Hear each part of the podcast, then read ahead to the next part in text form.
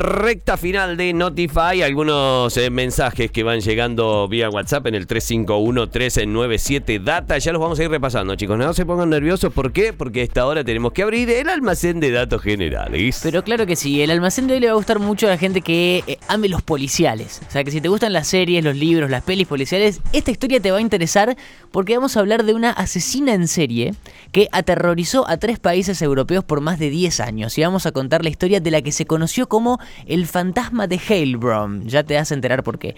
Año 1993. Para ubicarnos temporalmente, apareció eh, asesinada una mujer de 62 años en su casa en Alemania, en una ciudad que se llama Idar Oberstein. La policía científica empieza como a analizar la escena, viste, cuando llegan y empiezan a buscar de pistas y demás y encuentra rastros, rastros de ADN en una taza de té que estaba medio tomar. Ajá. Lo analizan en el laboratorio y se dan cuenta que la muestra no era de la mujer que había muerto, sino que pertenecía a otra mujer de la cual no se tenía ningún tipo de registro. Gilla Murano. Entonces la policía dice, eh, esta persona que, esta mujer que entró y mató a la otra mujer se tomó un té antes de hacerlo, era medio raro. Pensaron en distintas opciones y demás, la cosa es que el caso nunca se resolvió y quedó como olvidado ahí, ¿no? Había aparecido esa muestra de ADN y quedó así. Año 2001, ocho años más tarde de este hecho, un hombre de 61 años aparece muerto en su casa de Friburgo, también en Alemania. Después de investigar, otra vez apareció el mismo ADN. El modus operandi era igual, eh, estrangulamiento, eh, las ciudades quedaban eh, muy cerquita, más o menos 300 kilómetros de distancia. Ahí los investigadores empezaron a pensar que estaban al frente de una asesina en serie. Claro. Pero bueno, no tenían nada más que la, la muestra de ADN.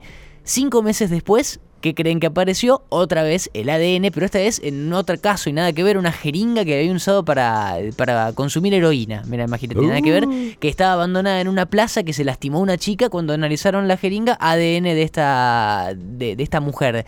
Eh, después, otra vez apareció en un robo, una casa rodante, eh, donde la sospechosa del robo había dejado una galleta también en a medio comer. Se había comido media, media galletita, la dejó ahí y también sacaron el ADN. Tres años después, un robo en una joyería en Francia.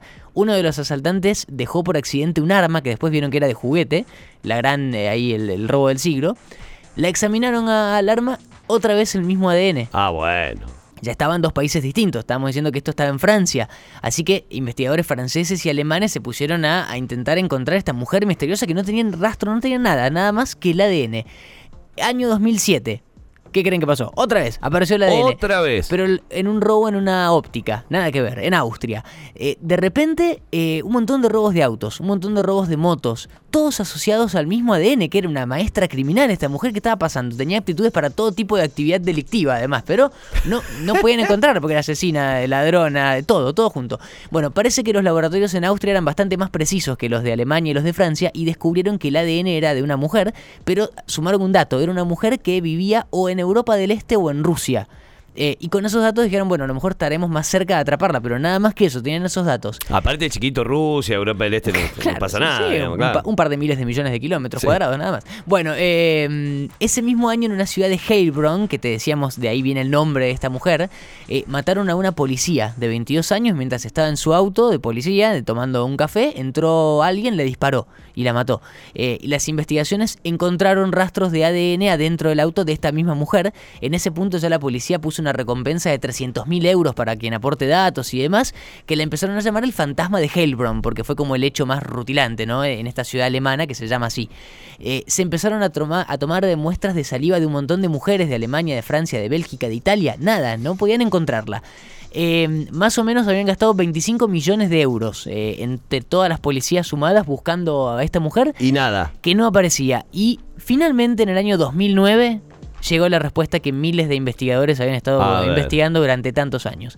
La policía de Francia encontró un cadáver calcinado, perdón por la hora, eh, en un hombre que estaba desaparecido del año 2002, un extranjero que había pedido asilo en Francia, que estaba como protegido, que tenían las huellas digitales en el sistema y demás. Cuando cotejan datos se dan cuenta que este hombre eh, era efectivamente esta persona, que tenía el rastro, que desde 2002 estaba desaparecido, que había pedido el asilo, pero también tenía rastros del ADN de la fantasma de Heilbronn.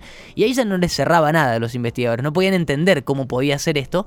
Así que cambiaron el ángulo de la búsqueda y dijeron, ¿y si el ADN no es porque está acá por la acción criminal en sí, sino por la propia investigación policial? Se pusieron a analizar ese ángulo, resultó que era la teoría correcta. No te puedo creer, iban llevando el mismo ADN para todos lados. ¿Qué había pasado? La aparición de ese ADN era por un problema de contaminación en los instrumentos de la policía científica, más precisamente de los hisopos que usaban para encontrar muestras y rastrear ADN. Ah, bueno. Se descubrió que todos los hisopos contaminados venían de la misma fábrica, una fábrica llamada Greiner Bio One, que fabrica insumos médicos y que es proveedora de la policía de un montón de países europeos, incluyendo Austria, incluyendo Francia, incluyendo Alemania.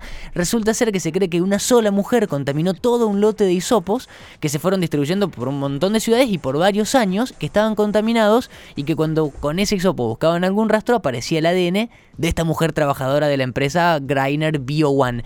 Por ejemplo, lo terminaron de confirmar cuando en Baviera, en Alemania, que compraba insumos en otra fábrica, nunca había aparecido ningún caso de esta mujer, pero en todo el sur de Alemania habían aparecido un montón de robos y distintos eh, hechos delictivos. Es decir, que la asesina buscada por casi 20 años nunca existió fue un problema de contaminación y lo que es peor aún, hay cientos de crímenes en Europa que todavía no tienen solución porque estaban buscando a la, a la persona equivocada eh, por culpa de hisopos contaminados. No. La historia de esta empresa que se llama Greiner Bio One, que tiene una página web y la pueden buscar, está todo en alemán, no se entiende nada. La historia de los hisopos de la policía y del fantasma de Heilbronn, la asesina y ladrona que nunca existió.